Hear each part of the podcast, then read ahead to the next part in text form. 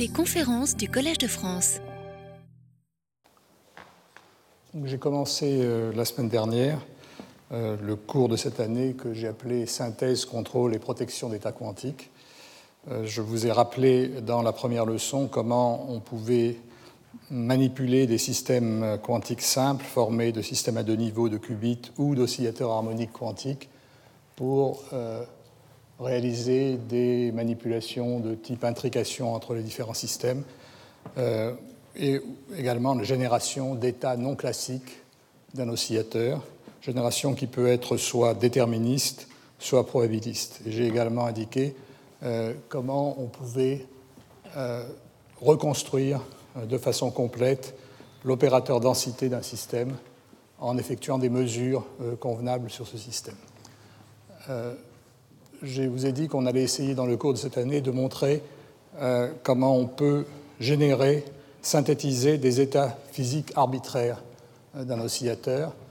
Euh, et pour cela, il nous, il nous manquait un ingrédient qui était l'étude d'un nouveau type de qubits, les qubits supraconducteurs, c'est-à-dire des qubits qui sont constitués comme de véritables atomes artificiels, de systèmes contenant un très grand nombre de particules, mais dans lesquels deux variables macroscopiques euh, possèdent des propriétés quantiques marquées et obéissent à une équation de style euh, oscillateur harmonique non linéaire euh, qui permet d'isoler deux niveaux dans le système, qu'on va appeler le niveau du qubit, et d'effectuer avec ce système des expériences de manipulation.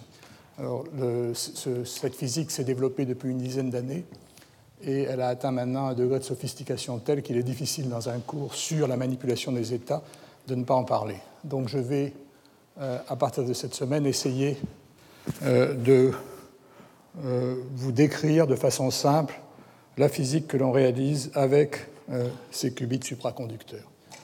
C'est un peu un sujet qui est un petit peu difficile à aborder parce que, à partir de, des connaissances antérieures, parce que il s'agit euh, à la base d'un phénomène de physique de matière condensée. Et donc, euh, je vais essayer de vous le présenter dans la perspective, avec la vision d'un physicien atomiste. Donc, ça va être un peu la supraconductivité pour les nuls, ou en tout cas la supraconductivité pour les non spécialistes de physique de la matière condensée. Je vais essayer euh, de justifier de façon intuitive les phénomènes fondamentaux qui interviennent, en particulier les effets Josephson continus et alternatifs qui sont à la base de la compréhension du mécanisme de ce système. Pour cela, on va être quand même aidé par des analogies.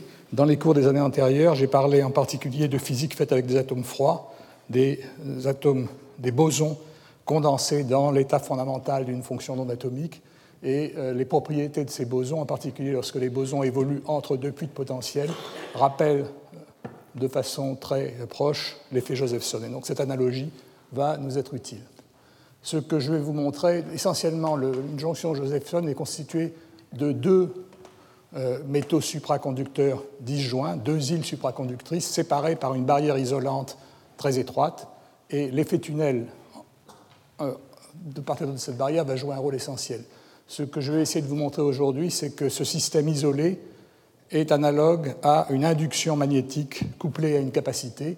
Et on sait que lorsqu'on couple un circuit de type LC, le circuit se met euh, à une résonance, correspond à un circuit résonant.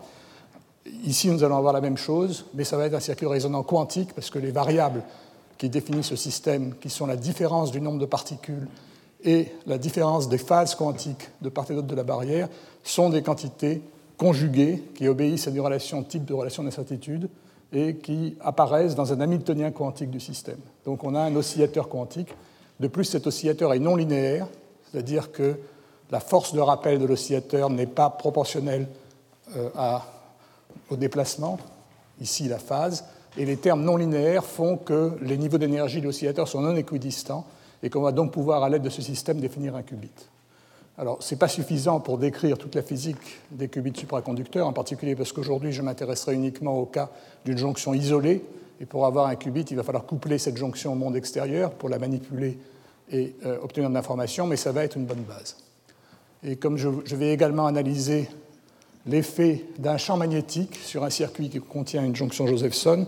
Ceci parce que ceci est le prototype de ce qu'on appelle un SQUID, un système d'interférence quantique supraconducteur euh, qui joue un rôle essentiel pour la détection de faibles variations de flux magnétiques Et cette détection va être essentielle pour décrire comment on, pour comprendre comment on détecte l'état du qubit plus tard. Et comme je l'ai dit, euh, tout ceci va être aidé par des analogies, en particulier par des développements que j'avais fait dans le cours de l'année 2006-2007. Et je vous rappelle que tous ces cours sont disponibles sur le site du Collège de France, donc vous pourrez y revenir.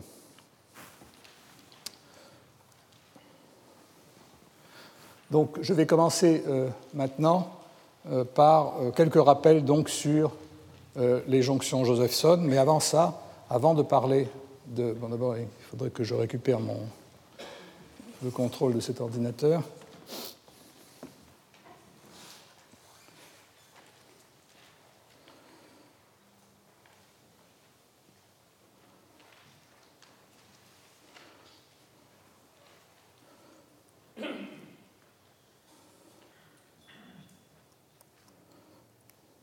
complètement mort.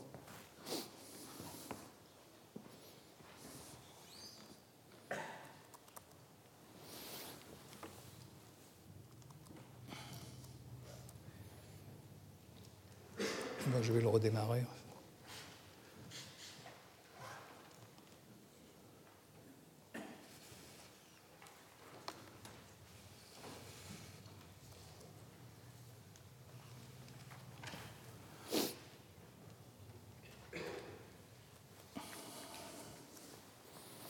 Peut-être le temps qu'il se réveille, je vais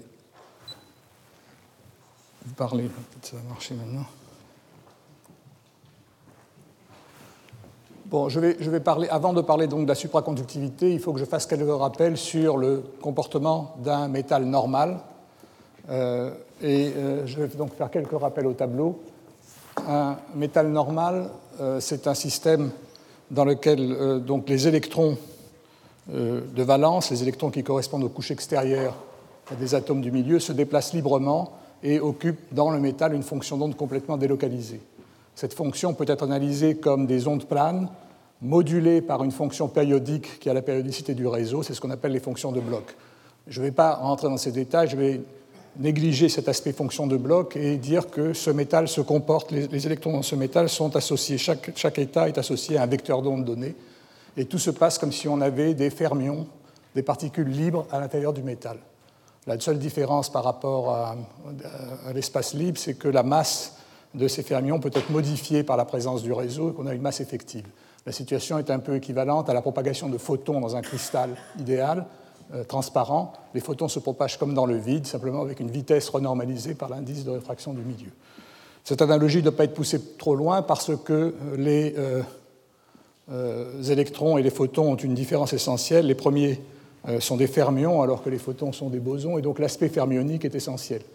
Euh, cet aspect nous, indique que chaque électron occupe dans le système un niveau d'énergie et que dans l'état fondamental du système à 0 degré, eh bien, les électrons remplissent ces niveaux d'énergie depuis l'état le plus bas qui correspond à un vecteur K nul jusqu'à une certaine valeur limite KF qui définit ce qu'on appelle la surface de Fermi. Alors j'ai essayé de euh, vous montrer ça ici. Voici une représentation de euh, la distribution des électrons à l'intérieur d'une sphère de rayon KF.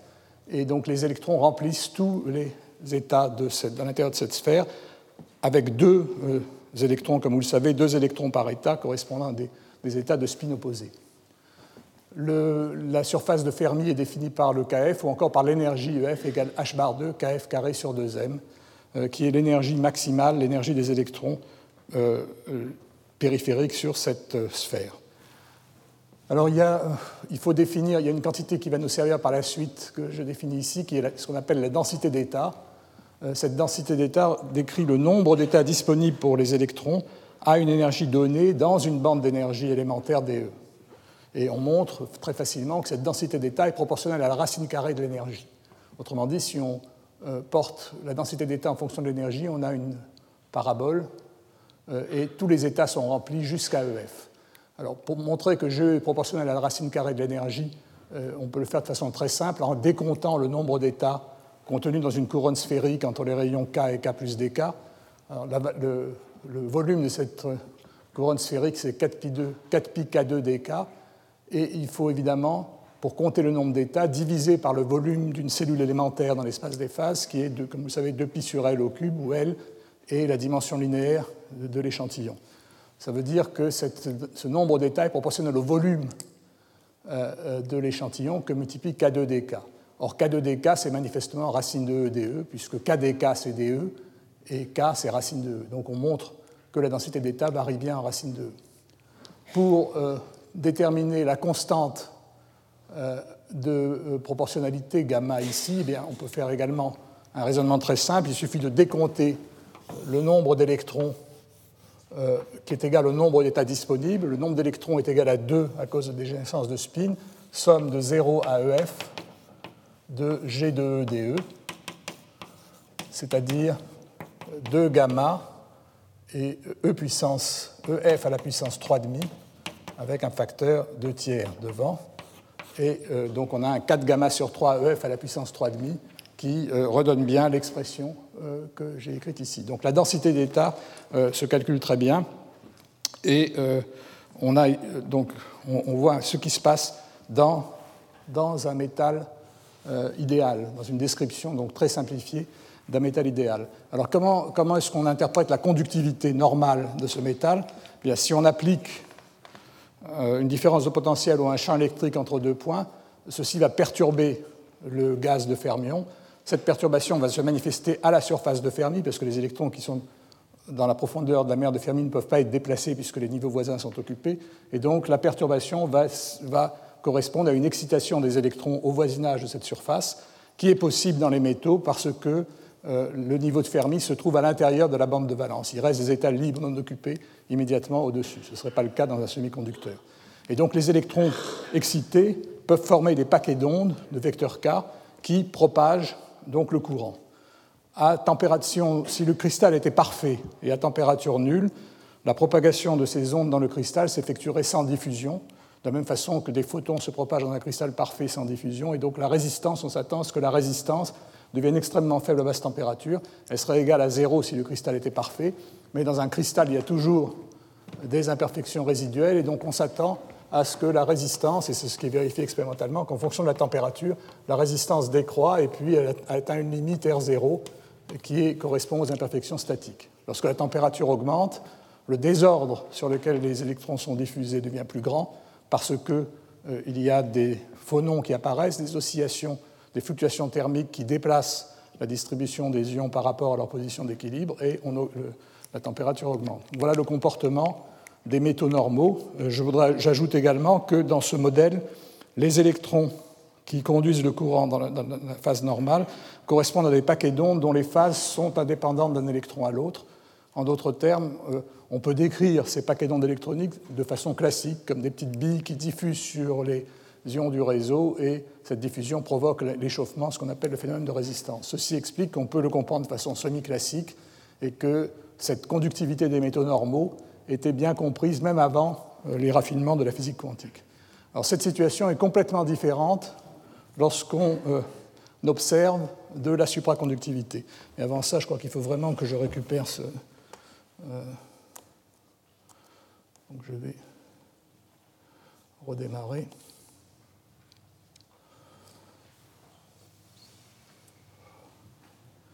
rien faire du tout.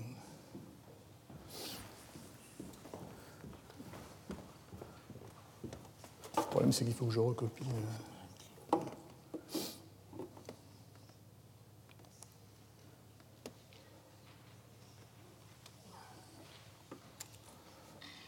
Alors, ben, il faut que je redémarre. Non.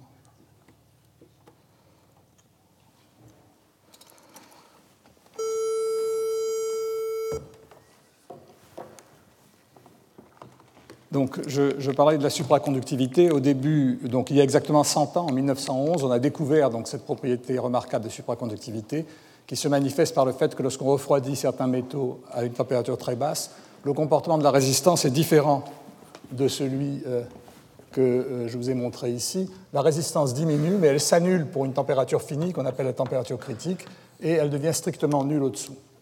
C'est-à-dire que le métal est capable de conduire du courant électrique sans tension appliquée, et que si on établit un courant, ce courant peut se maintenir indéfiniment. Donc ça, c'est le phénomène premier phénomène spectaculaire. Le deuxième, c'est ce qu'on appelle l'effet Meissner, le fait que ces métaux supraconducteurs excluent les champs magnétiques. Si on essaye d'appliquer un champ magnétique au supra, sur la surface extérieure du métal, des courants induits sont générés, ils s'opposent à la pénétration du champ dans le métal. Ces effets euh, se produisent évidemment tant que l'excitation du système n'est pas trop importante. Si on dépasse un courant critique ou si on dépasse un champ magnétique critique, eh bien, euh, le, système subit une transition vers un état normal résistif. Et cette transition supraconducteur métal normal résistif joue un rôle très important dans toutes les applications, puisque en général, euh, les applications des, systèmes steel squid, par exemple, jouent sur cette transition pour observer des signaux macroscopiques pour de petites variations, par exemple, du flux magnétique. Bon, voyons si maintenant il va accepter de remarcher.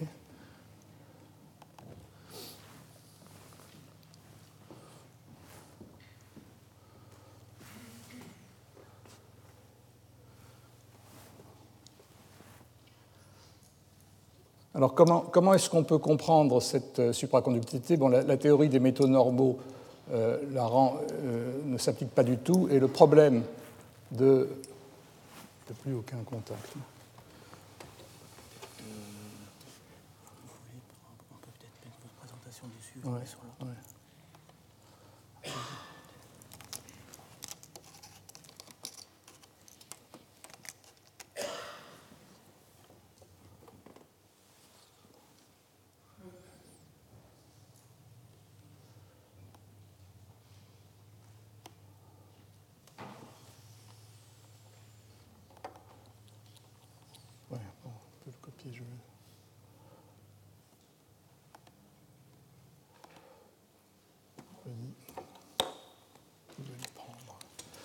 Bon, j'espère que ça va marcher. Donc, cette théorie de la supraconductivité a posé un défi, cette euh, compréhension de la supraconductivité a posé un défi énorme aux physiciens de la première moitié du XXe siècle, et il y a eu euh, donc des avancées euh, dans les années 30 et 40 par les frères London d'abord, ensuite par des physiciens russes, Ginzburg et Landau, qui ont proposé un modèle phénoménologique introduisant une fonction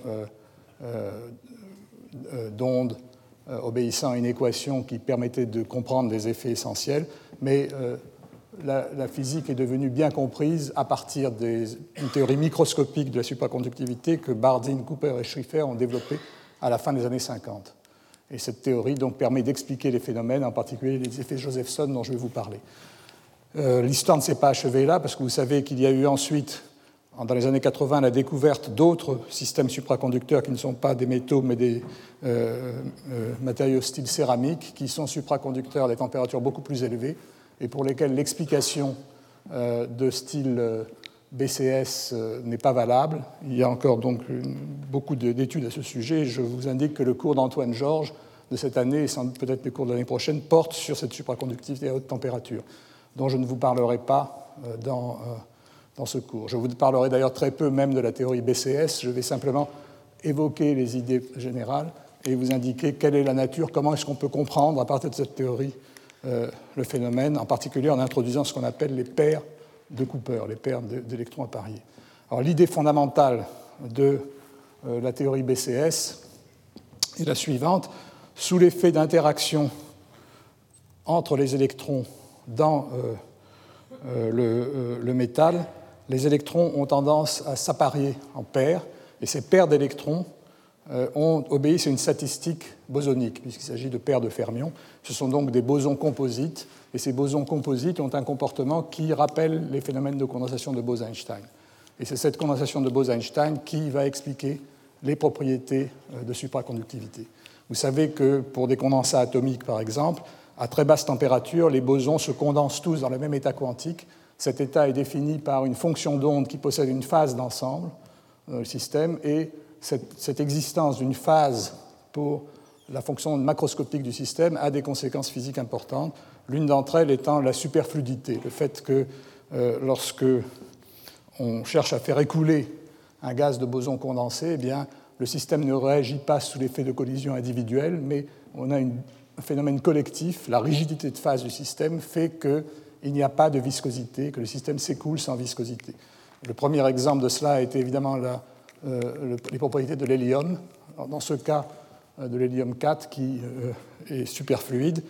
Dans le cas de l'hélium, la théorie est compliquée par le fait que les atomes interagissent fortement entre eux et donc ce n'est pas un système très propre. La superfluidité beaucoup plus propre a été observée à partir des années 95 dans les gaz de boson condensé ultra-froid. Et la supraconductivité est une manifestation analogue, c'est la superfluidité des électrons à se coupler en paire dans euh, le euh, supraconducteur. Euh, cette superfluidité, cette rigidité de phase, elle n'existe que tant que l'excitation du système est inférieure à un certain seuil qui correspond à l'énergie de rupture des paires.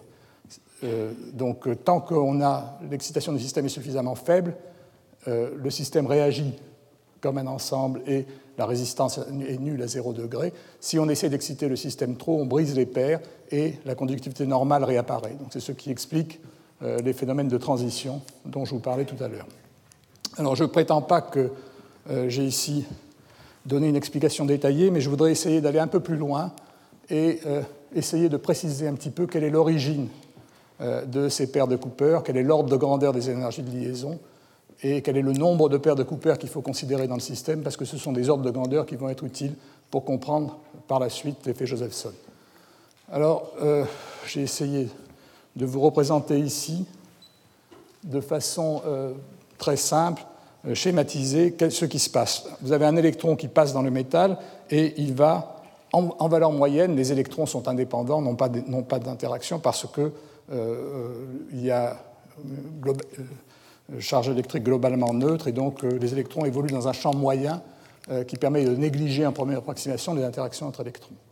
Mais à un ordre supérieur, le fait qu'un électron va localement déformer le réseau ionique en attirant des ions dans son sillage va provoquer une perturbation, et c'est cette perturbation qui va permettre à deux électrons d'interagir entre eux.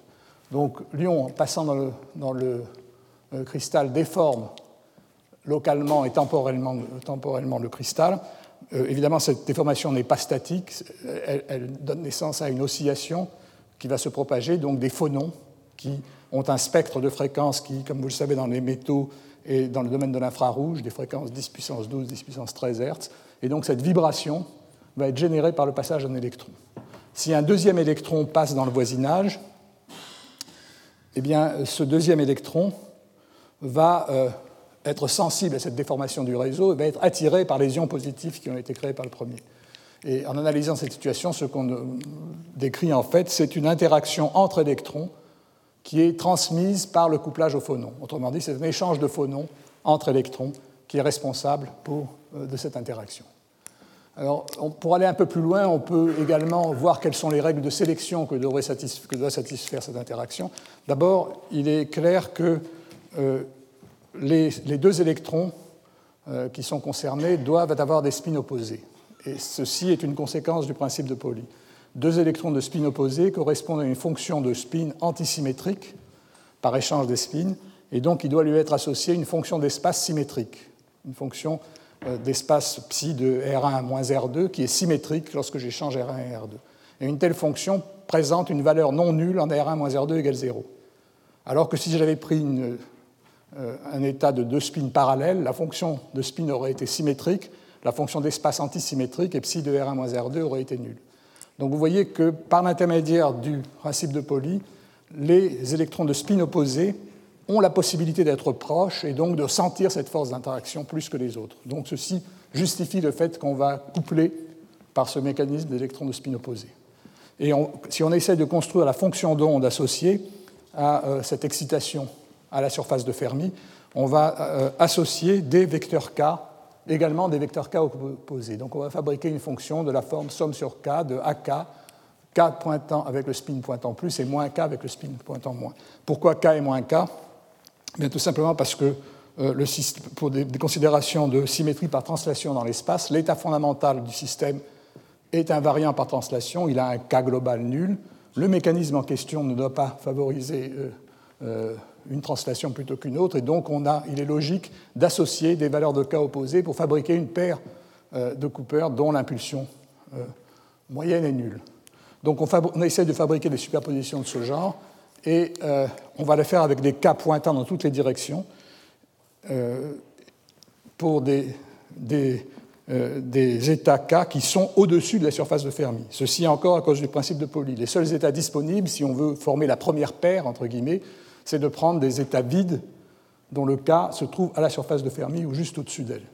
Et on fabrique ainsi une fonction d'onde qui a une symétrie d'onde sphérique. On dit qu'on est que les paires se forment avec, euh, en onde S et on calcule à partir de modèles simples dans le BCS l'énergie associée à la formation de cette paire. Alors la situation est un petit peu paradoxale parce que vous voyez que pour former la paire, il faut au départ payer un prix. On est obligé d'ajouter de, l'énergie cinétique pour sortir euh, de la mer de Fermi. Donc on commence par augmenter l'énergie, ce qui est un peu euh, paradoxal pour créer une paire. Donc on ajoute un peu d'énergie cinétique, mais la liaison, l'attraction entre les deux particules est telle que l'abaissement d'énergie apporté par cette liaison l'emporte sur l'augmentation d'énergie cinétique. Et le résultat global, c'est qu'on fabrique une paire qui a une énergie euh, égale à 2F moins delta, donc 2F, c'est l'énergie cinétique des deux électrons à la surface de Fermi, et on a un abaissement d'énergie, delta, qui est tout petit. Cet abaissement d'énergie correspond à une petite fraction de l'énergie associée aux phonons, et la fréquence de coupure des phonons étant de l'ordre de 10 puissance 12 euh, Hz, on, a en fait un couplage qui en unité de fréquence est de l'ordre de 10 puissance 11 Hz. Et en unité d'énergie, delta, cette énergie delta est de l'ordre de 10 moins 4 électronvolts. Alors, il faut comparer cette énergie à l'énergie de Fermi. L'énergie de Fermi, elle, est de l'ordre de quelques électronvolts, disons 5 électronvolts. Et vous voyez que ça veut dire que delta sur EF est très petit et de l'ordre de 10-4. Donc c'est une toute petite modification de l'énergie de Fermi. Alors j'ai oublié de, tout à l'heure de vous parler justement de la valeur de cette énergie de Fermi, et euh, les considérations que j'ai mises au tableau de l'autre côté permettent d'ailleurs de retrouver facilement que l'énergie de Fermi doit être de l'ordre de quelques électronvolts. En effet, KF, il est clair que KF, qui est le, vecteur d'onde à la surface de Fermi, est de l'ordre de 1 sur D, où D est la distance entre les électrons ou entre les ions dans le réseau. Euh, ceci se retrouve par exemple en exprimant de deux façons différentes le nombre d'électrons. Le nombre d'électrons est par définition égal à V sur D au cube, puisque chaque électron occupe un volume D cube et que le volume total est égal à V. Et le nombre d'électrons, c'est également le volume de la sphère de Fermi, c'est-à-dire euh, kf cube à des coefficients numériques près, que multiplie V, puisque V, c'est la densité de points dans la surface de Fermi. Donc on trouve bien que kf est de l'ordre de 1 sur D. Et qu'est-ce que ça veut dire en ordre de grandeur, kf égale 1 sur D? Ça veut dire que 1 euh, sur D comme D vaut 10 de l'ordre de 10 moins 10 mètres, la distance du pas du réseau, 1 sur D, c'est 10 puissance 10 mètres moins 1. Et on en déduit que l'énergie de Fermi, qui vaut H bar 2, K2 sur 2m, c'est H bar 2, c'est 10 moins 68, K2, c'est 10 puissance 20, et deux fois la masse de l'électron, c'est 2 10 puissance moins 30. Et quand vous mettez tout ça ensemble, vous allez trouver quelque chose qui est de l'ordre de 10 moins 18 ou 10 moins 19. Vous trouvez l'électron-volt. Donc tout ceci est consistant dans la théorie des métaux. Et le point sur lequel je reviens, c'est que cette énergie de liaison des paires est très petite devant l'électron-volt. Ce que montre d'ailleurs euh, la théorie BCS, c'est que euh, cette énergie de liaison des paires à 0 degré est à un coefficient numérique près correspond à la température critique du supraconducteur. On a delta de l'ordre de K-Boltzmann TC. Et si vous prenez donc une énergie qui est de l'ordre de 10-4 électronvolts, la température critique correspond à quelques degrés Kelvin, euh, ce qui est bien consistant avec tout ce que je vous disais euh, jusqu'à maintenant. Donc on forme des paires qui ont une énergie de liaison euh, extrêmement faible. Et là encore, il y a un aspect paradoxal, parce que si on est habitué à la physique atomique, dans l'espace libre, il n'y a pas d'état lié réalisé dans ces conditions. Si vous voulez réaliser un état lié, il faut que l'énergie potentielle soit au moins de l'ordre de l'énergie cinétique. Par exemple, si vous prenez l'atome d'hydrogène, on sait bien que l'énergie potentielle, qui fait que les états sont une énergie négative, est plus grande que l'énergie cinétique, en valeur absolue, que l'énergie cinétique des particules. Et donc un système dans lequel on aura une énergie cinétique gigantesque et un couplage tout petit ne donnera, pas, pas lieu à liaison. La raison pour laquelle ces paires se lient, c'est encore le principe de Pauli. Si vous voulez défaire une paire 2F moins delta, ça veut dire qu'au moins un des deux électrons doit se retrouver avec une énergie cinétique plus petite que EF, et ces états sont occupés. Donc on a une espèce de blocage de poli qui fait que ces états restent liés. Alors voilà donc un peu une, analyse qualitative qui permet, euh, justifie, si vous voulez, j'espère, euh, pour vous ces, ordres de grandeur. Euh, évidemment, il ne suffit pas de s'arrêter là, il ne suffit pas de décrire ce qui se passe lorsque la première paire est créée, il faut parler de l'équilibre global du gaz de fermion avec la formation d'un grand nombre de paires. Et donc l'idée euh, qu'on peut se faire, c'est qu'au fur et à mesure que les paires se, forment, eh bien, le, gaz d'électrons sous-jacent voit ses propriétés modifiées. Et donc on a un espèce de problème self-consistant à résoudre. Jusqu'à quand les paires vont-elles se former? Ben, Elles vont se former jusqu'au moment où il ne sera plus énergétiquement favorable de former de nouvelles paires. Et donc dans ce modèle simple, il est facile de euh, se convaincre que en fait, les paires se forment jusqu'à ce qu'une petite couche euh, d'énergie au niveau de la surface de Fermi ait été, euh, euh, ait été concernée par la formation de ces paires. Et au-delà de ça, le niveau de Fermi est tellement abaissé que la formation d'une paire supplémentaire n'est plus énergétiquement favorable. pour essayer de comprendre, de voir l'ordre de grandeur, imaginons que toutes les paires sont identiques et qu'à chaque paire correspond donc un système de deux particules ayant l'énergie 2EF moins delta. Et demandons-nous combien de paires de ce genre on va pouvoir former dans le système. Eh bien, euh, au fur et à mesure que les paires se forment, on a un abaissement de, la surface de Fermi, et lorsque l'abaissement est égal à petit x, eh bien, on, commence à former les paires à partir d'électrons qui ont une énergie EF moins x, et il faut évidemment que 2 fois EF moins x soit euh, plus grand que 2EF moins delta. Et donc la limite, c'est 2EF moins x égale 2EF moins delta, qui correspond évidemment à x égale delta sur 2. Donc avec ce petit modèle très simple, euh, on va saturer la formation des paires lorsque on aura formé des paires sur une couche d'épaisseur delta sur 2 au niveau de la surface de Fermi. Ce raisonnement est complètement qualitatif parce que ce qui se passe en fait, c'est qu'au fur et à mesure qu'on forme des paires, leur énergie de liaison change, et en fait c'est tout le gaz électronique qui est concerné, et c'est la fonction d'onde fondamentale de tout le système qu'il faut calculer. Mais ce qui justifie ce petit modèle, c'est que si on calcule par la théorie BCS complète l'énergie, l'abaissement d'énergie lié à la formation des paires, on trouve moins G de E sur 2 delta 2 comme énergie du système. Et vous voyez que ça, ça peut s'écrire moins G de E sur 2 delta fois delta. Et qu'est-ce que c'est que cette quantité-là? Ben, Ce n'est rien d'autre que le nombre de paires dans une épaisseur delta sur 2 au niveau de la surface de Fermi. Donc, en fait, on peut, en première approximation et de façon qualitative, considérer qu'il y a une fraction des électrons qui s'apparient, les autres restant, entre guillemets, spectateurs du, phénomène. Cet appariement euh, s'effectue donc sur, euh, dans cette couche euh,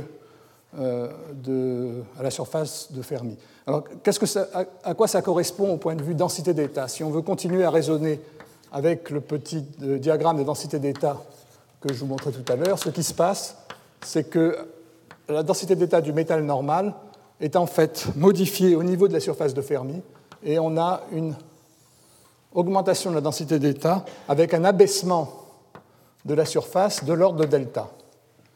Et si on veut exciter des électrons en dehors de cet état fondamental, il faut leur donner une énergie de l'ordre de delta pour les amener, pour que cette excitation puisse briser les paires.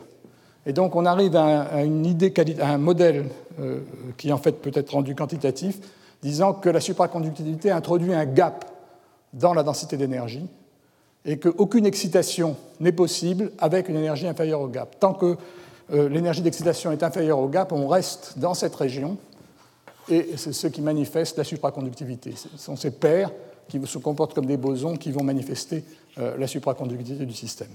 Donc j'ai résumé ceci en indiquant qu'on avait un nombre effectif de paires de bosons qui était de l'ordre de 10-4 fois le nombre total euh, des électrons, et des ordres de grandeur ensuite peuvent être établis simplement à partir de ces formules. Euh, un autre ordre de grandeur intéressant, c'est la taille des paires de Cooper. Ces paires de Cooper se forment euh, avec des impulsions euh, qui ont un vecteur k qui est compris, qui est autour de kf, sur une largeur correspondant à une bande en énergie delta. Et à partir de là, vous voyez qu'on peut faire un raisonnement très simple qui relie le delta k à delta, au grand delta, et l'inverse de delta k, c'est évidemment l'extension spatiale de la paire, delta R égale 1 sur delta K, qui est égal à h bar de Kf sur m delta. Et vous voyez que si vous multipliez par Kf en haut et en bas, vous trouvez Kf carré sur delta qui est EF sur delta et 1 sur Kf. Et vous trouvez que la taille des paires est égale à la distance d entre électrons que multiplie un facteur EF sur delta qui lui est très grand. Vous trouvez quelque chose qui est de l'ordre de 10 puissance 4D. Donc ces paires sont très délocalisées. Elles ont une dimension de l'ordre du micron. Il s'agit en fait donc d'une liaison dans l'espace des phases qui ne correspond pas à une proximité spatiale des électrons concernés. Et si vous comparez, si vous regardez combien il y a d'électrons à l'intérieur d'un micron cube, ou combien il y a de paires à l'intérieur d'un micron cube, vous trouvez qu'il y a à peu près 10 puissance 8 paires qui se trouvent à l'intérieur de leur propre taille. Autrement dit, ces paires se recouvrent spatialement de façon considérable. Et donc on a un gaz de boson extrêmement spécial, des paires qui se recouvrent spatialement et qui forment un état de Bose condensé. Alors, qu'est-ce qu'on peut dire sur ce, euh, gaz de boson? Donc, je reviens d'abord sur les ordres de grandeur. La densité des paires effectives NC sur V est de l'ordre de 10 puissance 8 par micron cube. Les systèmes que je vais considérer euh, dans la suite euh, ont des volumes de l'ordre de quelques dizaines de microns cubes, c'est des, des petits circuits. Donc le nombre de paires va être typiquement de l'ordre de 10 puissance 10, 10 puissance 10 paires effectives. Et en plus, ce nombre n'est pas bien défini. Ça n'a pas de sens de lui donner une valeur précise, puisque ces paires sont formées par un phénomène statistique à partir d'un réservoir d'électrons contenant un beaucoup plus grand nombre de particules. Comment est-ce qu'on va décrire l'état à n paires? Bien, On va le faire par, exemple dans le formalisme de la seconde quantification. Maintenant, je vais omettre l'indice C pour ne pas le traîner partout. À partir de maintenant, grand N va représenter le nombre de paires. Ce nombre de paires va être obtenu, l'état correspondant, l'état de Fock à n paires, ça va être n fois l'action de l'opérateur de création de particules accroît sur le vide de particules avec le facteur de normalisation 1 sur racine de n. Donc cette notation est une notation bien connue qu'on a utilisée en particulier pour les bosons et qu'on utilise également pour les photons. Donc on crée, on introduit cet opérateur de création des paires dans le mode euh, associé aux euh, paires de Cooper. Il y a un autre type d'état qu'il est également très utile d'introduire dans ce type de théorie, ce sont les états cohérents. Je vous rappelle que les états cohérents, qu'on a essentiellement euh, introduits dans le cas du rayonnement, mais qui peuvent être également très utiles dans le cas de la condensation de Bose-Einstein, ces états cohérents correspondent à l'action sur le vide, non pas de l'opérateur de création, mais d'une exponentielle de l'opérateur de création, à puissance alpha a croix moins a euh, étoile a, qui est euh, l'opérateur de translation dans le cas d'un champ électromagnétique. C'est euh, un opérateur qui, lorsqu'on le fait agir sur le vide, fait correspond à un état qui est une superposition d'états de Fock avec une distribution poissonienne des amplitudes de probabilité de trouver n particules. Et la valeur moyenne de n est égale au carré du module de alpha.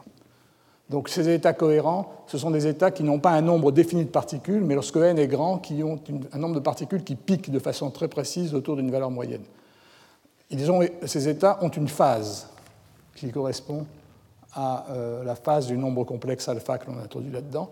Dans le cas d'un champ électromagnétique, ça représente la phase du champ. Euh, ici, évidemment, si vous prenez n bosons dans un puits, il n'y a pas de phase privilégiée. La phase est arbitraire, et donc euh, si on prend un modèle d'état cohérent, il va falloir fabriquer un opérateur densité qui va moyenner les états alpha sur une phase équivalente de 0 à 2π. En faisant cela, eh on va obtenir un opérateur densité qui va pouvoir décrire de façon tout à fait légitime notre système, une somme sur les alphas des 2 alpha et f2 alpha, et cette matrice densité, elle peut tout aussi bien s'écrire sur la base des états n comme une somme sur des projecteurs d'état n piqués en p de n. Ce que j'ai exprimé ici, c'est deux façons différentes d'exprimer le même opérateur densité. Je vous rappelle que l'opérateur densité euh, a une ambiguïté de définition. On peut le définir dans différentes bases de façon complètement équivalente, et c'est ce qu'on fait ici. Donc voilà comment on va décrire le système. Alors une dernière parenthèse que je voudrais faire avant de rentrer dans les calculs proprement dits, ce qui, une, des justifications de ce modèle de paire de Cooper comme un condensat de Bose-Einstein tient à la comparaison entre l'équation de Ginzburg-Landau, qui a été introduite dans les années 50, avant même la théorie BCS pour décrire la supraconductivité, et l'équation de Gross-Pitayevsky, qui est l'équation qui décrit le comportement d'un gaz de boson dans, un piège. je, vous, je, vous, donne ici très rapidement l'équation de Ginzburg-Landau. Psi est la fonction d'onde, une pseudo-fonction d'onde qui définit dans une théorie thermodynamique le paramètre d'ordre euh, qui décrit le système supraconducteur. C'est une quantité qui a une amplitude et une phase, et elle obéit à une équation de ce style où les coefficients alpha et bêta sont des, coefficients qui dépendent du supraconducteur et que je ne spécifierai pas ici. Et on voit apparaître un terme qui dépend du potentiel vecteur, qui, euh, rappelle P-QA, le terme, fameux terme de jauge P-QA qui apparaît lorsqu'on décrit le mouvement d'une particule chargée dans un champ magnétique. erreur dans les notes de cours, j'ai oublié le facteur au carré. Euh, qui est important ici. Cette équation, donc, qui est l'équation de Ginzburg-Landau, qui est justifiée par la théorie BCS, rappelle beaucoup l'équation de Gross-Pitayevsky, qui décrit le mouvement euh, de boson, l'évolution de boson dans un piège. Dans l'équation de Gross-Pitayevsky, on a un terme, dans les deux équations, on a un terme en psi cube. C'est le terme non linéaire de ces équations qui est important. Et euh, dans le cas des condensats de Bose-Einstein, ce terme en psi cube décrit les collisions binaires entre les particules. Il est proportionnel à l'amplitude, euh, une amplitude AS qui est la longueur de, diffusion euh, correspondant aux collisions entre les atomes. Et cette quantité AS peut être soit positive, soit négative. Si elle est positive, les atomes se repoussent. Si elle est négative, les atomes s'attirent. Et on a étudié ce type de terme dans les cours antérieurs sur la condensation de Bose-Einstein. Euh, dans le cas des bosons, ce terme en seconde quantification correspond à l'interaction binaire entre les particules, qui est proportionnelle à nn-1, où n est l'opérateur nombre de particules. nn-1 sur 2, c'est simplement le nombre de paires, et donc ce terme-là décrit une énergie supplémentaire associée aux interactions entre les particules, qui est proportionnelle au nombre de paires, et h bar u, c'est l'énergie par paire, si vous voulez. Alors ça, c'est un terme qu'on rencontre très fréquemment dans la théorie, toujours dans la théorie des boson, il est implicitement contenu dans l'équation de euh, Ginzburg-Landau, même si on ne le décrit pas de cette façon-là, puisque l'effet physique d'un terme en psi cube, ça va toujours être, si le coefficient est positif, de pousser la fonction d'onde à s'étaler au maximum, à occuper au maximum tout le volume qui lui est imparti, aussi bien euh, dans l'équation de Ginzburg-Landau que dans l'équation de Gross-Pitayevsky. Enfin, un mot sur les ordres de grandeur. Dans le modèle des paires de Cooper effectives, U ne peut pas être trop grand une fois de plus, il ne faut pas que ce facteur U puisse briser les paires. Et donc, en ordre de grandeur, UN2, qui correspond à l'énergie globale liée à ce terme d'impulsif, ne peut pas dépasser N delta, qui est l'énergie de liaison. Vous voyez que ça revient à dire que le terme U euh, dans l'équation des paires de Cooper doit être de l'ordre de delta sur grand N, et comme N est très grand, euh, ça correspond en électronvolts à une toute petite énergie. On reviendra sur ce point plus loin. Donc maintenant, je crois qu'on a euh, suffisamment discuter donc de ces problèmes généraux pour pouvoir essayer de comprendre de façon plus précise ce qu'est une jonction supraconductrice. Alors, comme je vous l'ai dit, ce que je vais considérer euh, comme jonction, c'est un ensemble de deux métaux séparés par une barrière isolante. Et euh, je vais appeler donc les paramètres importants, ça va être le nombre de paires, le nombre de, particules à gauche et à droite, NA et NB, et les phases delta et delta B. En fait, la phase absolue n'a pas de sens physique, il va falloir moyenner sur cette phase absolue. Ce qui va compter physiquement, c'est la différence de phase entre les parties gauche et droite, euh, delta égale delta B moins delta A. Ce que euh, nous dit la théorie euh, de la supraconductivité, en particulier l'effet Josephson, c'est que dans un tel système, même en absence de potentiel appliqué, il va circuler un courant entre les deux parties de la jonction qui est proportionnel au sinus de delta. Donc ce courant permanent proportionnel I0 sinus delta euh, est euh, ce qu'on appelle donc le courant Josephson, et I0, c'est l'amplitude maximum que ce courant peut prendre. Si on cherche à faire passer dans une jonction un courant d'intensité supérieure, on va avoir transition. Et il y a une deuxième équation importante qui est l'effet Josephson alternatif qui dit que si une tension V est appliquée aux bornes de la jonction, delta varie au cours du temps, la vitesse de variation de delta est égale à 2EV sur h bar. Alors là, j'énonce simplement ces deux euh, euh, résultats que Josephson a établis à partir d'équations Steve Ginsburg-Landau ou théorie BCS, et je vais, en fait, je vais simplement les retrouver, moi, à partir de ce modèle simple euh, de boson, système de boson dans deux puits. Alors, je vais faire donc quelques rappels sur un condensat atomique dans un double puits de potentiel. Euh, je supposer donc qu'on a n particules qui sont réparties dans deux puits, deux états correspondant aux fonctions d'onde de l'état fondamental de chacun des puits phi A et phi B. Et euh, je vais euh, décrire donc n bosons dans ce système. Quelle est la fonction d'onde la plus générale qu'on peut avoir dans le système en question? Eh Bien, Ça va être simplement une fonction qui va être une superposition linéaire des états euh, associés aux deux puits. Psi de t, une superposition linéaire de phi a et de phi b, avec des amplitudes qui vont être eta a et puissance i delta a pour le puits A et eta b et puissance i delta b pour le puits B. Les coefficients eta a et eta b, qui sont des coefficients réels, je peux les réécrire euh, en introduisant les, coefficients petit na et petit nb comme racine de na, petit na sur grand n et racine de petit nb sur grand n. C'est simplement une réécriture qui est commode parce que petit na et petit nb sont manifestement les valeurs moyennes du nombre de particules dans les parties A et B lorsque je vais donner à cette fonction d'onde la signification de la fonction d'onde macroscopique du système des n particules. Donc voilà, ça c'est simplement une réécriture de la même équation. Euh, il est naturel donc d'introduire maintenant, puisque j'ai deux modes, le mode A et le mode B, l'opérateur de création ou d'annihilation de particules dans la superposition de ces deux modes. Et cet opérateur, c'est simplement l'opérateur combinaison linéaire de A et de B avec les mêmes poids euh, que les amplitudes correspondantes. En particulier, l'opérateur A croix va s'écrire de la même façon avec un e puissance plus I delta A et puissance plus I delta B ici. Et donc, à partir de cet opérateur A psi, on peut construire l'état à n particules dans l'état psi, qui est simplement l'action de l'opérateur accroît à la puissance n agissant sur le vide de particules. Cet état peut se développer comme euh, par la formule du binôme en euh, développant cette somme à la puissance n, et on va obtenir donc une superposition d'états où on aura n q particules dans le mode A et q particules dans le mode B avec toutes les distributions possibles de n q et de q. La valeur moyenne du nombre de particules dans A et B, c'est simplement la, moyenne, la valeur moyenne dans l'état MC des opérateurs A croix A et B croix B. Alors, ces, quantités réelles, petit ni, où i est égal à, b, satisfont évidemment na plus nb égale grand N. Ce sont les, les, valeurs moyennes du nombre de bosons de chaque côté à l'instant t, ce sont des fonctions du temps, et comme ce sont des nombres réels, ce sont des fonctions classiques. Ce sont des quantités classiques. De la même façon, les phases delta i qui apparaissent dans cette expression sont également des phases classiques.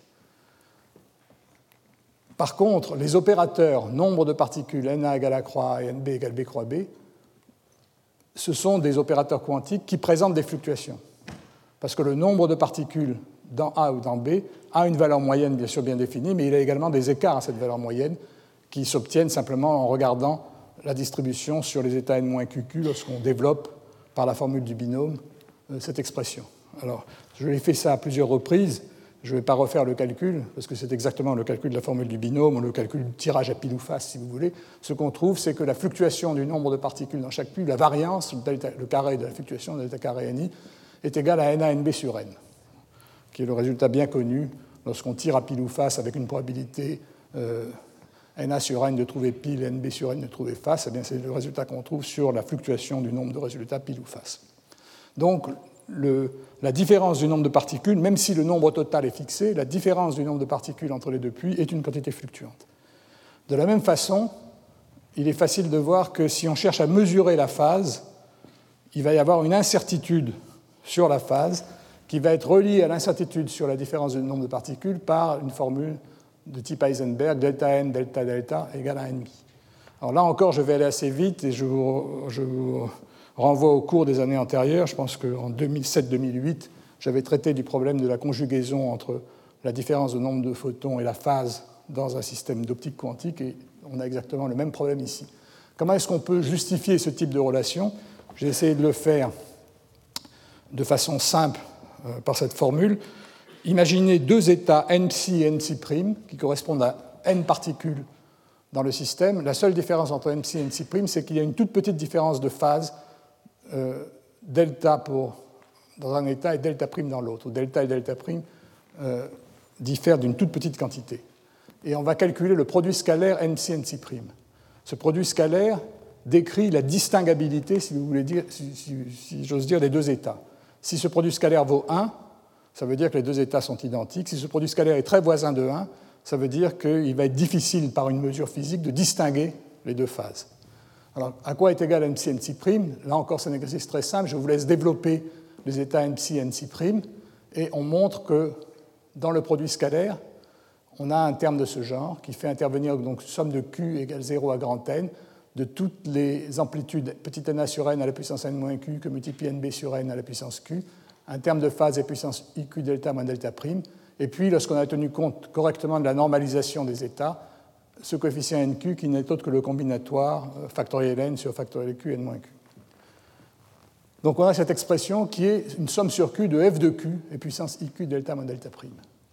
Et il est facile de voir aussi que f de q, qu'on peut obtenir simplement en faisant delta égale delta prime ici, cette somme-là vaut 1 lorsque delta est égal à delta prime. Donc on, fait apparaître ce recouvrement des deux états comme la transformée de Fourier d'une fonction f de q qui est maximale et égale à 1 euh, lorsque delta est égal à delta prime. Donc transformée de Fourier de cette fonction. Euh, et pour trouver la largeur en delta de cette fonction, eh c'est tout simplement l'inverse de la largeur en q de la fonction f de q. Mais la largeur en q de la fonction f de q, ce n'est rien d'autre que la, fluctuation du nombre de particules dans le système. Et donc on trouve que delta delta est égal à 1 sur 2 delta de grand N, ce qui justifie la formule qui est écrite ici.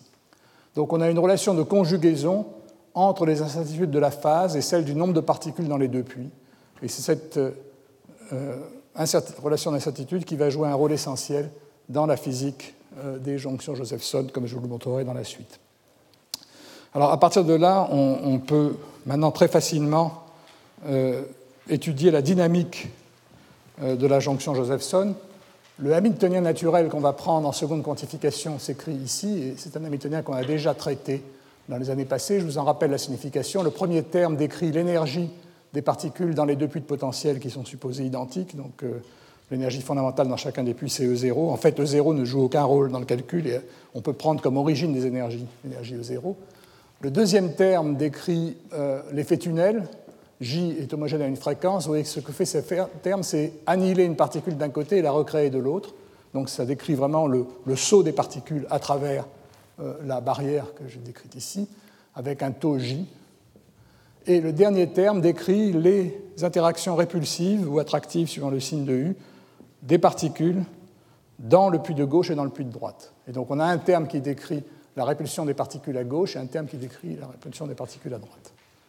À partir de ces équations, on peut établir les équations d'Eisenberg du mouvement, simplement en écrivant que IH bar dA sur dt est le commutateur de A avec cet Hamiltonien, la même chose pour B, et l'exercice de commutateur est extrêmement simple. Euh, il suffit d'appliquer euh, plusieurs fois la règle de commutation A à croix égale 1, et on obtient ces équations d'évolution couplées pour A et B. Donc A évolue sous l'effet, est couplé à B par l'effet tunnel, B est couplé à A par l'effet tunnel, et puis on a les termes non linéaires NAA, c'est-à-dire A croix AA et B croix BB, qui correspondent aux collisions à l'intérieur de chacun des deux puits. Alors pour résoudre ces équations, euh, une façon commode de procéder, c'est de calculer la valeur moyenne de ces équations dans un état qui est un état naturel pour le système en question. Alors on pourrait prendre soit un état de Fock, un état à n particules, mais il s'avère, puisqu'il va s'agir d'établir des valeurs, de calculer des valeurs moyennes des opérateurs A et B, il est beaucoup plus commode de prendre une description du système en termes d'état cohérent. C'est-à-dire dire que notre système, va être, il va être décrit par un opérateur densité qu'on va pouvoir projeter sur des états cohérents, et on va voir ce qui se passe pour chacun des états cohérents de cette décomposition. Donc ce qu'on va faire, c'est calculer dans, l'état cohérent euh, associé à la fonction d'onde APSI, calculer les valeurs moyennes de ces opérateurs. Alors pour cela, il reste un problème, c'est comment calculer donc ces valeurs moyennes. Et je vais reprendre l'expression de cet état cohérent APSI. Cet état cohérent APSI, je vous rappelle que c'est une exponentielle d'une combinaison linéaire de A psi et de psi agissant sur le vide. Et lorsqu'on fait le calcul, on va trouver la loi de Poisson. Euh, l'astuce pour faire le calcul, c'est de remplacer cette somme d'opérateurs par euh, cette exponentielle de somme par un produit. On met les opérateurs dans l'ordre tel que on va avoir les A croix à gauche et les A à droite. Lorsqu'on fait, cette fait cette factorisation, on fait apparaître un puissance moins alpha 2 sur 2 c'est la fameuse euh, formule de Glauber. Tous les termes en A agissant sur le vide donnent 1, et donc finalement, on a simplement à faire agir à puissance alpha A croix psi sur le vide, et lorsqu'on développe à puissance alpha A croix psi, on retrouve la loi de Poisson.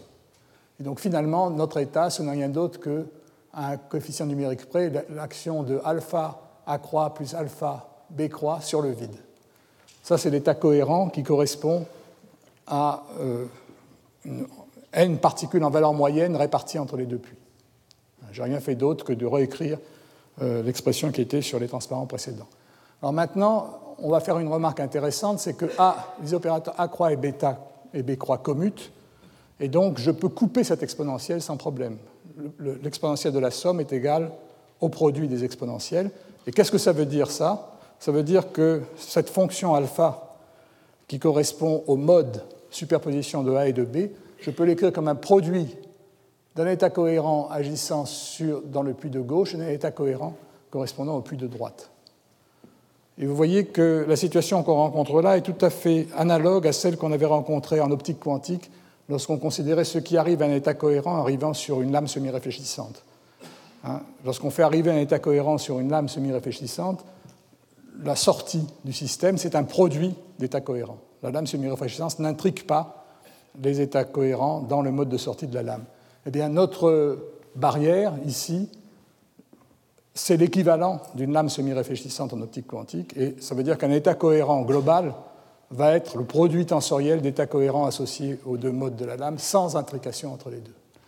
Et le fait qu'il n'y ait pas d'intrication, qu'on peut écrire l'état cohérent global comme un produit des deux états cohérents ayant comme amplitude racine de ANA et puissance I delta A dans le premier et racine de NB et puissance I delta B dans le second, conduit à un résultat très simple. Si je prends cet état et que j'en calcule la valeur moyenne dans A, je vais trouver racine de NA et puissance I delta A. Si j'en calcule la valeur moyenne dans B, je vais trouver racine de NB et puissance I delta B.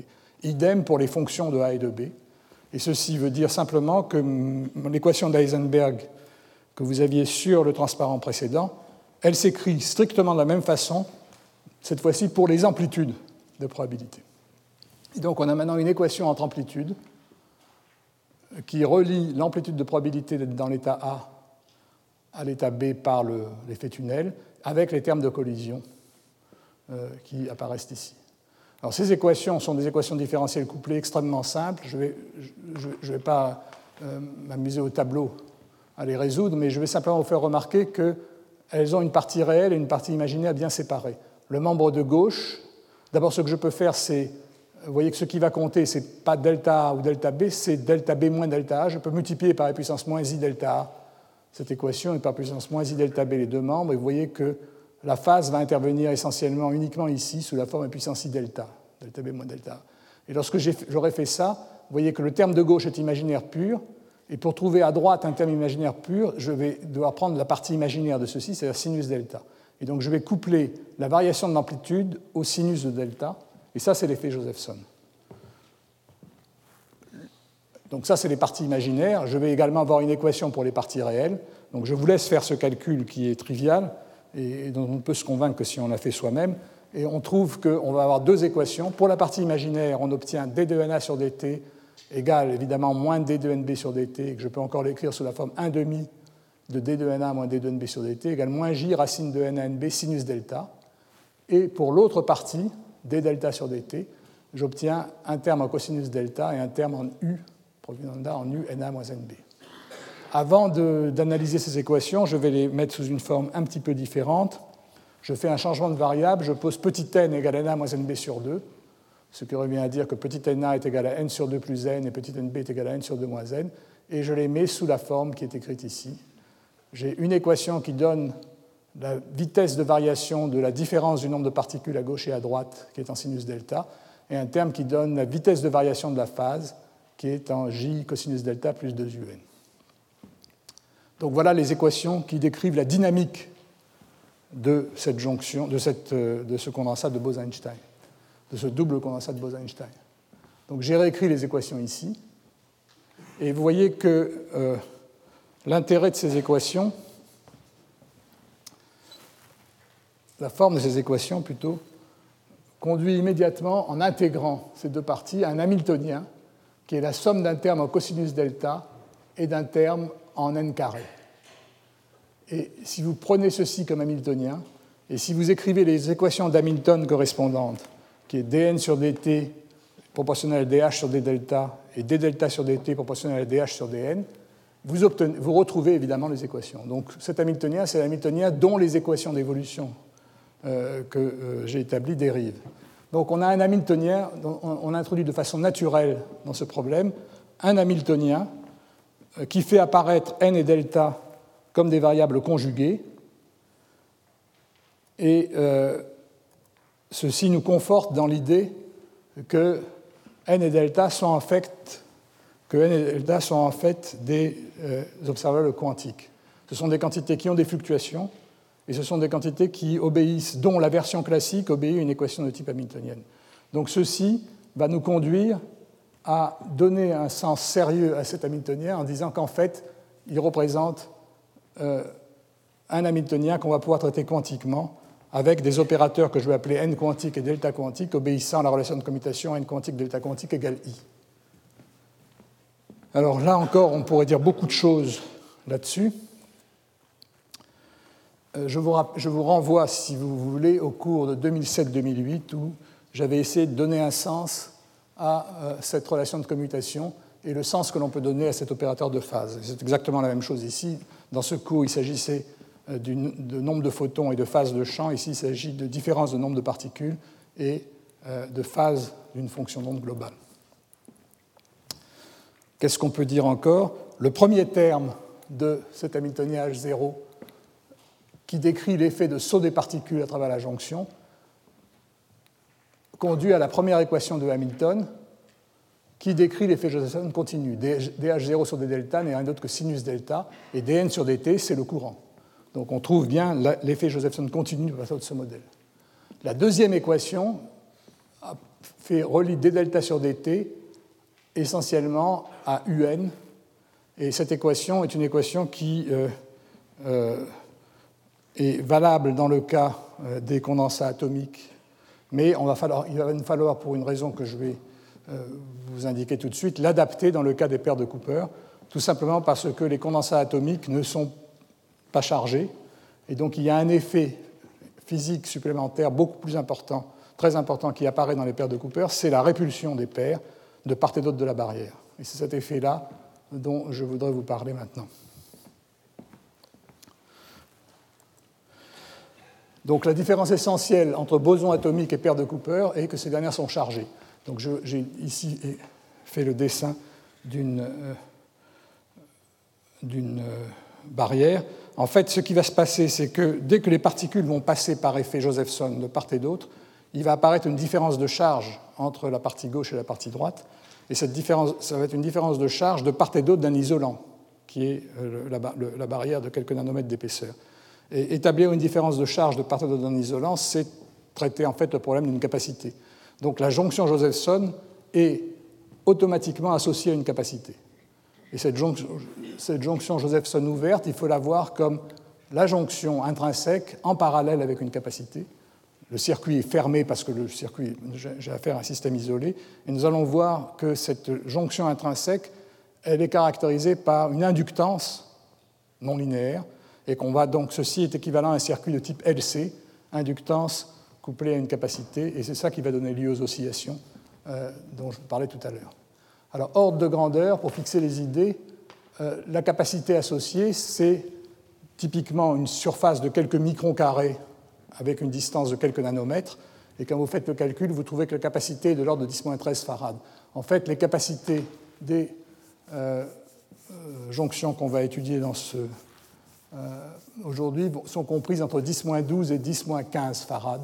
Donc ce sont des petites capacités dont l'ordre de grandeur va être important. Alors comment tenir compte de cet effet capacitif? Ben, Si j'appelle QA et QB les charges des deux côtés en dehors des paires de Cooper, toutes les autres charges qui sont liées aux charges des électrons ou aux charges des impuretés, de tout, ce qu'on peut avoir euh, dans le système, il est évident que si mon système est neutre, 2 n, qui est la charge des paires, plus QA plus QB vaut 0. Et le nombre de charges de part et d'autre de la jonction est évidemment 2e, n sur 2, grand N sur 2 plus n plus QA d'un côté, et 2e, n sur 2 moins n plus QB de l'autre. Donc ça, c'est les charges totales associées aux deux puits. Et il est facile de voir que euh, la capacité est neutre, elle est déchargée, les charges sont nulles de part et d'autre si n0, si n est égal à n0 égal à qb moins qa sur 4 En particulier, si qb et qa sont égaux, ben, on a neutralité électrique quand n vaut 0. Mais il peut y avoir un désaccord lié simplement au fait qu'il y a des impuretés, qu'il y a une charge euh, une différence de quelques charges électriques de part et d'autre de la jonction, ce n'est pas grave.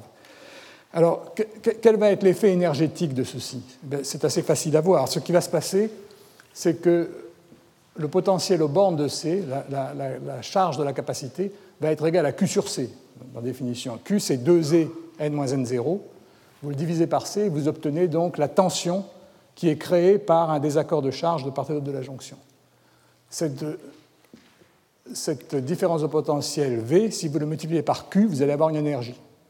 Mais attention, il faut ajouter un facteur 1,5, parce que simplement, on est en train de calculer l'énergie d'une distribution de charge dans euh, le potentiel qu'elle crée elle-même. Et ça, vous savez, en électrostatique, lorsqu'on fait ça, il faut, il faut dans l'intégration de la façon dont se bâtit cette distribution de charge, il apparaît un facteur 1,5. Et donc, quand tout j'ai tenu compte de tout, je trouve que l'énergie correspondante, c'est 2e au carré, n moins n0 au carré sur c. Et ce terme-là est un terme d'énergie que je dois ajouter au Hamiltonien. Et donc, lorsque je le rajoute au Hamiltonien, j'obtiens le terme en cosinus delta plus le terme 2e2 sur c, n moins n0 au carré. Alors, vous allez me dire, qu'est-ce que vous avez fait du terme en UN2 qui était là dans les condensats atomiques? Alors, ce que je veux dire, c'est que ce terme-là, il domine largement le terme en UN2 par, par beaucoup d'ordres de grandeur. Évaluons en effet le problème d'ordre de grandeur. Si vous prenez une capacité C de 10-12 à 10-15 farad, 2E2 sur C, qui représente l'énergie de polarisation associée à une charge, une paire unique, vaut à peu près 10-4 à 10-7 électronvolts, suivant la valeur que vous prenez pour C. Alors que le terme en U associé à la non-linéarité de l'équation de Ginzburg-Landau avait une contribution en delta sur n, delta valait 10-4 électronvolts, n c'est de l'ordre de 10 puissance 10, on arrive à 10-13, 10-14 électronvolts, qui est complètement négligeable. En d'autres termes, euh, le fait que les particules se repoussent et créent un effet capacitif de part et d'autre de la jonction est infiniment plus important que le fait que dans chaque région, les particules ont tendance à se repousser entre elles. Et le terme en U n'est qu'une toute petite renormalisation de la capacité de la jonction. Autre remarque importante à ce stade, Qu'est-ce qu'on peut dire de la tension de charge de cette capacité? C'est 2E n sur C. Donc lorsque les charges passent de part et d'autre, il se crée une différence de potentiel de part et d'autre qui est égale à 2E n sur C. Il faut faire attention, si on veut que le modèle supraconducteur soit valable, il faut que cette différence de potentiel 2E n sur C reste inférieure à un potentiel critique, une différence de potentiel critique. Et cette différence de potentiel critique, elle correspond à une énergie qui est l'énergie du gap, qui est 10-4 électronvolts. Comme 2E sur C, E2 sur C vaut 10-4 à 10-7 électronvolts, vous voyez que N euh, doit être de l'ordre de 1 à 1000. Si la capacité est toute petite, il va falloir que la différence de charge ne varie que de quelques unités. Et si la capacité vaut 10-12 farad, ça va pouvoir atteindre quelques centaines de quelques milliers de charges. Mais le point essentiel, c'est que petit n est très très petit devant grand n. Et donc ce terme-là qui paraît compliqué, il est en fait très simple. Je peux négliger petit n devant grand n et remplacer ceci tout simplement par h bar j grand n. Et lorsque j'ai fait cela, eh j'obtiens l'équation euh, qui donne donc le Hamiltonien de ma jonction Josephson, qui est écrit au tableau aussi, 2E2P2 sur C moins H bar I0 sur 2E cosinus delta, dans laquelle j'ai introduit la quantité EJN, le produit de la charge par J et par grand N. Euh, je l'appelle I0 parce que ça, va apparaître comme le courant critique euh, de ma jonction. Donc voilà l'hamiltonien auquel j'aboutis, qui est un hamiltonien type énergie cinétique d'une particule fictive plus énergie potentielle de cette particule fictive. Cet hamiltonien il a été établi classiquement, mais comme je vous l'ai dit, on a de fortes présomptions euh, à croire qu'il correspond à la version classique d'un hamiltonien quantique qui décrit deux quantités P et delta qui sont susceptibles euh, euh, d'avoir des fluctuations. Alors, maintenant, quelles sont les manifestations Comment à partir de cette, équation, on retrouve de façon évidente les effets Josephson? Si vous prenez la première équation dp sur dt, c'est moins 1 sur h bar daj sur d delta, vous trouvez moins i0 sur 2e sinus delta. Mais dp sur dt est relié au courant I. Le courant I, c'est moins 2e dp sur dt, et donc c'est tout simplement i0 sinus delta. Donc on, trouve, on retrouve donc sur ce modèle l'effet Josephson continu, et on peut même évaluer J. Parce que, vous voyez, I0, euh, c'est le courant maximum qui peut passer, et avec les, jonctions habituelles, la taille de ces jonctions, ce courant I0 est typiquement de l'ordre de 10 microampères. Donc vous voyez ce que je fais, je me suis servi d'un modèle microscopique pour justifier la forme des équations, et ensuite je prends les valeurs expérimentales macroscopiques pour évaluer les ordres de grandeur des paramètres que j'ai introduits dans ces équations microscopiques. Lorsqu'on fait ça, on trouve que J est de l'ordre de 10 puissance 4 seconde moins 1 dans ce modèle. On retrouve également, à partir de la deuxième équation, l'effet Josephson alternatif. Vous voyez d delta sur dt vaut 1 sur h bar d de h sur dp, et d de h sur dp, c'est 4 2p sur h bar c. Donc on a mis euh, l'équation, la vitesse de variation de la phase est égale à 4 2p sur h bar c. Mais qu'est-ce que c'est que 2ep sur c? 2ep sur c, c'est la, différence de potentiel au bord de la capacité. Donc on trouve 2e vc sur h bar, avec vc égale 2ep sur c, et ça, c'est l'effet Josephson alternatif. La vitesse instantanée de variation de la phase est égale à 2e sur h bar fois la tension entre les deux bornes de la jonction. Cette tension a été créée par le phénomène dynamique lui-même, mais euh, c'est bien l'effet Josephson alternatif. Donc la jonction Josephson d'un circuit ouvert apparaît comme un résonateur non linéaire qui a dans son hamiltonien deux termes, ECP2 moins EJ cosinus delta. Et ces deux termes sont l'un le terme électrique, EC égale 2E2 sur grand C, et l'autre le terme que j'appellerais magnétique, EJ égale H bar I0 sur 2E. Donc on a EC c'est le coefficient devant P au carré et EJ c'est le coefficient devant cosinus delta. Donc le terme en EC c'est l'énergie de polarisation de la capacité qui est chargée par une paire de Cooper. Et bon, il est peut-être un peu plus subtil d'interpréter le deuxième terme EJ, et je voudrais simplement vous justifier que la jonction, la jonction Josephson se comporte comme une inductance. En fait, vous voyez que ce qui se passe, c'est que. Qu'est-ce que c'est qu'une inductance? Une inductance, c'est un système dans lequel une variation du courant, qui correspond à une variation de flux à l'intérieur du circuit, crée une différence de potentiel électromotrice V. Et donc, une inductance est définie par une équation caractéristique V égale L dI sur dt appliquons, prenons cette équation comme définition d'une inductance et voyons à quoi ça correspond pour euh, jonction Josephson. Eh bien, d de i sur dt, ça va être la dérivée du courant Josephson, c'est i0 cosinus delta d delta sur dt. Donc j'obtiens cette équation-là. Et maintenant, si je remarque que d delta sur dt est égal à v, à 2ev sur h bar, je peux également écrire ceci, égal à 2ev sur h bar, l i0 cosinus delta. Et vous voyez que j'ai deux équations qui me permettent d'éliminer. J'ai une équation V égale 2EV sur H bar LI0 cosinus delta qui me permet d'éliminer V et d'obtenir une valeur pour L, H bar sur 2E, 1 sur I0 cosinus delta. Et vous voyez que dans ce, en faisant cette analogie avec les, les lois de l'électricité, je trouve que grand L, que la jonction est associée à une inductance grand L qui est non linéaire, qui dépend de delta, et euh, qui s'écarte euh, de la valeur correspondant à delta égale 0 lorsque delta euh, grandit. Donc j'appellerai pour delta égale 0 L0 égale h bar sur 2i0 l'inductance linéaire de mon système. Et l'énergie magnétique de L0 parcourue par un courant I0, c'est LI0 sur 2, et c'est tout simplement H bar I0 sur 4 Donc en fait, la définition de J, c'est que c'est la moitié de l'inductance euh, de l'énergie associée à une inductance linéaire de ma jonction Josephson lorsqu'elle est parcourue par le courant critique. Donc voilà euh, quelques indications sur ces jonctions.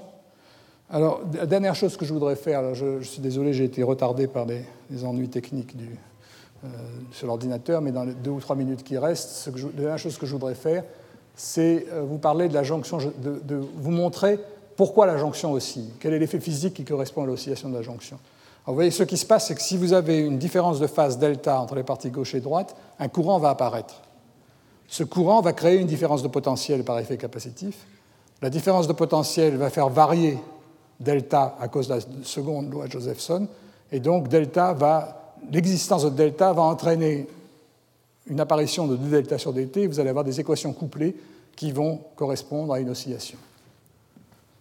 Pour obtenir l'équation d'évolution de delta, hein, je vous rappelle que d delta sur dt est proportionnel à 2ep sur h bar c. Si je dérive une seconde fois, je vais avoir d2 delta sur dt2 proportionnel à dp sur dt, et dp sur dt, c'est moins sinus delta. Donc vous voyez qu'en dérivant une seconde fois l'équation, j'obtiens une dérivée seconde de delta qui est liée à sinus delta. Et ça, ça rappelle l'équation de Newton d'une particule, l'accélération d'une particule soumise à une force en sinus delta. là, ça va vous donner des oscillations, bien entendu. Si vous assimilez sinus delta à delta, vous avez un oscillateur harmonique. Et la fréquence de cet oscillateur harmonique, c'est tout simplement 1 sur racine de L0c. On retrouve des formules bien connues d'électricité. On retrouve le fait que, au niveau des petites oscillations, j'ai un circuit LC qui se comporte comme un circuit LC classique et qui oscille avec une fréquence en 1 sur racine de L0c. Ça, c'est quelque chose d'extrêmement simple. Alors maintenant, si je traite sérieusement ce circuit et je considère que c'est un circuit quantique, qu'est-ce que je vais avoir? Eh bien, mon potentiel en cosinus delta peut être assimilé au voisinage de delta égale 0 à son développement au deuxième ordre, qui est une parabole. Donc vous voyez que vous avez au voisinage du fond de ce puits quelque chose qui rappelle un oscillateur harmonique. Et les deux premiers niveaux d'énergie, que je vais appeler 0 et 1, ça va être précisément les niveaux de ce qui va constituer plus tard un qubit. Le fait que cosinus delta est différent d'une loi parabolique fait que le deuxième et le troisième niveau d'énergie ne vont pas être équidistants. Et donc j'ai vraiment un système qui peut être traité comme un qubit. Je peux, si je n'excite des transitions qu'entre 0 et 1, éviter d'atteindre les niveaux 2 et 3, et je peux avoir manipulé ma jonction comme un véritable système à deux niveaux. C'est ça qui est la base euh, de la construction des qubits. Alors je peux aller un peu plus loin et évaluer les ordres de grandeur. Je, l'ai fait ça ici simplement. La fréquence dépend de I0 et de C. Si je mets les valeurs de I0, 10 microampères, et C, 1 euh, picofarad là-dedans, je trouve 30 GHz. Donc vous voyez, vous avez des fréquences pour ce système fondamental dans le domaine des micro-ondes. Ça rappelle les fréquences entre les, atomes niveaux des atomes de Rydberg dont je vous parlais la semaine dernière. Et euh, ces, ces, ces, quantités delta et p, il faut les considérer comme un système quantique. Alors, ce système qui est un qubit en circuit ouvert, il n'est évidemment pas pratique parce que j'ai aucun moyen d'accéder. Je n'ai pas, mis de, circuit, je n'ai pas mis de, de fils qui permettent d'accéder, de mesurer le système. Et lorsqu'on va coupler ce circuit à des éléments extérieurs, on va fabriquer un qubit manipulable.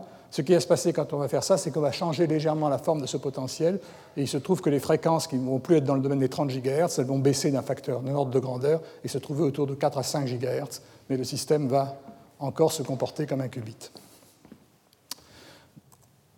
Dernier point, les fluctuations de la jonction Josephson. En fait, on peut faire un petit calcul extrêmement simple pour déterminer les ordres de grandeur des incertitudes sur P et sur delta. Vous voyez que d'abord P2 delta 2, le produit des variances doit valoir un quart, ce sont les fluctuations conjuguées sur la différence de charge et la différence de phase. Ensuite, au voisinage de l'état fondamental de mi de potentiel, la valeur moyenne de l'énergie cinétique doit être égale à la valeur moyenne de l'énergie potentielle et doit valoir un, demi un, un quart de quantum, puisqu'on a la somme des deux doit faire h bar oméga 0 sur 2. Donc on a cette relation-là aussi qui relie les fluctuations à la fréquence. Et à partir de ces relations, eh d'abord, on peut fabriquer le rapport P2 sur delta 2, et on trouve qu'il est égal à EJ sur 2EC. Et ceci nous permet de calculer indépendamment delta 2 et P2.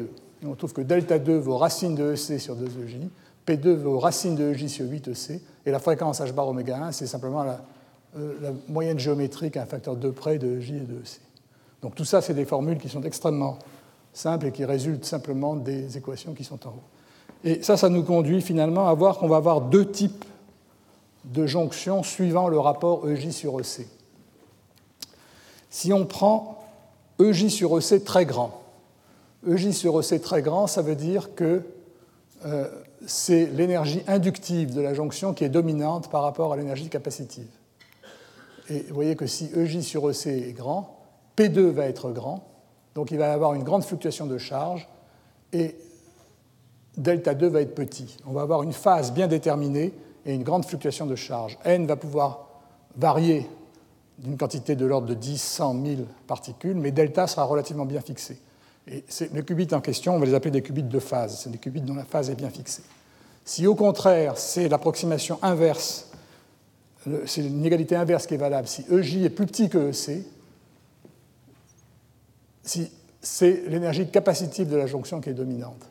Et pour que EC soit grand, il faut que la capacité soit toute petite, puisque EC, c'est E2 sur C. Donc, si vous prenez une capacité de l'ordre du femtofarad, une toute petite capacité, c'est l'énergie capacitive qui va dominer, et c'est au contraire la phase qui fluctuera beaucoup, et la charge de la euh, jonction qui, elle, sera bien définie. Et, donc, et, ce genre de qubits, on va les appeler des qubits de charge. Donc, vous voyez, qubits de phase sont les qubits qui ont une phase relativement bien définie, une grande fluctuation de charge, et les qubits de charge sont des qubits qui ont une charge bien définie et une grande fluctuation de phase, et ça, ça résulte simplement du rapport entre EJ et EC dans euh, un système qui obéit toujours au même type d'Hamiltonien. Et on verra dans la suite des exemples de ces deux situations et de situations intermédiaires. Essentiellement, dans les cours des prochaines fois, je parlerai, pour me fixer les idées et ne pas trop disperser l'attention, de qubits de phase, mais je dirai quelques mots aussi sur les autres types de qubits. Alors, dernier point, comparaison avec la dynamique du double condensat. Ça, c'est ce que je vous avais fait dans les cours des années passées. Ce que je vous avais montré euh, dans les cours des années passées, c'est que si on prenait un double condensat atomique, on avait une oscillation, et que l'oscillation s'effectuait à la fréquence qui est indiquée ici, qui semble différente euh, de la fréquence que j'ai établie dans le cours d'aujourd'hui, mais il faut faire attention au fait qu'il euh, faut que j'adapte les paramètres. En fait, comme je vous l'ai dit tout à l'heure, dans le cas de, de la jonction Josephson qui correspond à un passage de paire de Cooper, l'effet essentiel, euh, c'est l'effet capacitif. Le terme en n carré, il provient du fait qu'on charge une capacité de part et d'autre de la jonction. Alors que dans le cas des bosons euh, atomiques, on avait un terme en n carré aussi, mais ce terme en n carré correspondait aux répulsions à gauche indépendantes des répulsions à droite. Et lorsque on minimisait ce terme en n carré, simplement ce qu'on faisait, c'est qu'on forçait on, mettait, on égalisait les populations pour minimiser l'effet de répulsion le plus possible à gauche et à droite. Et dans le cas des bosons, on avait une situation euh, exotique extrêmement intéressante qui était que si U changeait de signe, si l'interaction devenait attractive, alors les particules avaient intérêt à se mettre toutes dans le même puits. On fabriquait des états de la forme 0n plus n0, des chats de Schrödinger, qui étaient des superpositions où toutes les particules étaient dans le puits de gauche et dans le puits de droite. Ce terme-là, il n'existe manifestement pas dans la supraconductivité. Enfin, voyez que si vous voulez retrouver la formule de Josephson, eh il suffit simplement d'adapter ce paramètre U et dire que c'est 2E2 sur H bar C, d'adapter le paramètre J en le remplaçant par I0 sur NE, et quand vous faites ces remplacements, vous allez retrouver exactement les fréquences de l'effet Josephson tel que nous l'avons vu ici. Bon, je vais m'arrêter là. Je n'ai pas eu le temps de terminer, mais dans les premières minutes de la prochaine leçon, je parlerai des modifications de ces équations lorsqu'on applique un champ magnétique de façon à parler un petit peu de la physique des squids. Donc ce que j'ai essayé de vous faire euh, ici, c'est une justification un peu intuitive des équations de Josephson et essayer de vous justifier l'hamiltonien essentiel qui est ici, qui est l'hamiltonien à partir duquel on va établir toutes les propriétés importantes des qubits supraconducteurs. Et évidemment, ceci sort d'un formalisme sous-jacent qui est plus fondamental et plus profond que celui que j'ai essayé de développer aujourd'hui, mais euh, si j'avais voulu le faire, d'abord, je ne sais pas si j'en aurais été capable, mais si j'avais voulu le faire, en tout cas, j'aurais dû passer plusieurs leçons sur la théorie BCS et ça nous aurait amené vraiment très très loin. Et surtout, il y a d'autres cours en particulier le cours d'Antoine Georges qui s'intéresse à ces problèmes. Donc moi, mon, point de vue, c'est ici de vous introduire la physique de l'effet Josephson de façon minimale pour qu'on puisse comprendre comment on peut ensuite manipuler des systèmes qui se comportent quantiquement pour préparer des états non classiques et les étudier. Merci. Retrouvez tous les contenus du Collège de France sur www.colège-2-france.fr.